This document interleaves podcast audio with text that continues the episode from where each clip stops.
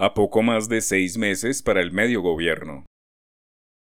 Todos los funcionarios del gobierno nacional deben ser conscientes de que el tiempo al frente de la Administración Central se agota y que es el momento de hacer cosas reales. En poco más de seis meses, el gobierno nacional actual llegará a la mitad de su mandato, es decir, habrá alcanzado dos años al frente de la Casa de Nariño, un momento crucial para replantear muchas cosas, por ejemplo, la agilidad y pertinencia en la ejecución presupuestal, pero más allá de las cosas simples como pagar la nómina, las acreencias, obligaciones y disponer de la liquidez que dan los impuestos, es preciso que se asuman las responsabilidades macro, hacer cosas que se vean, que transformen, que disminuyan las precariedades de los colombianos y que lleven a la sociedad a un estado superior de bienestar. Ahora que han sido conformados los equipos de secretarios de las alcaldías de Bogotá, Medellín, Barranquilla y Cali, es evidente que los nuevos mandatarios se han rodeado de muchas personas experimentadas en gobernar y ejecutar, para llevar a otro nivel las ciudades motores de la economía. En cambio, el gobierno nacional sigue patinando con unos ministros poco experimentados, muy politizados, casi todos sin ninguna autoevaluación en sus políticas públicas, pero, lo peor, sin afán de hacer cosas reales. Lo más importante es el legado que dejan los gobiernos, y si se es riguroso, el legado hasta ahora es muy flojo. Quizá lo más trascendental es haber equilibrado el déficit del fondo de los combustibles y algunas otras cosas menores. Debería a estas alturas haber casi un 50% de cosas para mostrar cuando esta administración central haya terminado.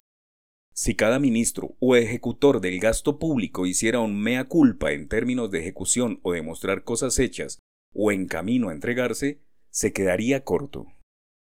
La disculpa no puede ser que a estas alturas los gobiernos antecesores tampoco habían hecho mucho. Al de Duque lo consumió el manejo de la pandemia, y los dos anteriores fueron técnicamente de ocho años, tiempos suficientes para mostrar algunas cosas.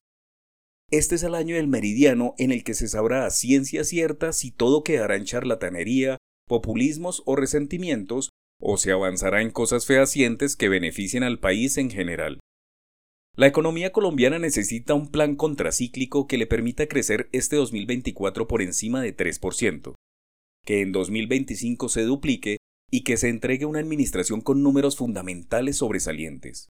La inflación sigue siendo muy alta, las tasas de interés elevadísimas, el crecimiento del PIB pírrico, el desempleo alto, en fin, cifras que mejoran pero no son las que el país económico necesita. El anhelado plan contracíclico debe tener cinco componentes fundamentales antes de que el año termine. Comercio, industria, educación, ciencia y agroindustria. Unidos todos por el cordón umbilical de la infraestructura, que es el único sector que genera desarrollo y competitividad real. Debe haber un plan exportador ya a corto plazo, un turismo seguro, generador de divisas, una transición energética viable y un macroplan de seguridad nacional que blinde al país del caos y la delincuencia que reina en los países vecinos como Venezuela y Ecuador. Colombia es la cuarta economía de la región y con un poco de esfuerzo puede ser la tercera por encima de la Argentina. Pero para lograrlo, se necesita un trabajo intenso por parte del Ejecutivo, de tal manera que sus acciones estén enfocadas en hacer un mejor país, más productivo, con más empleo y un gran vividero.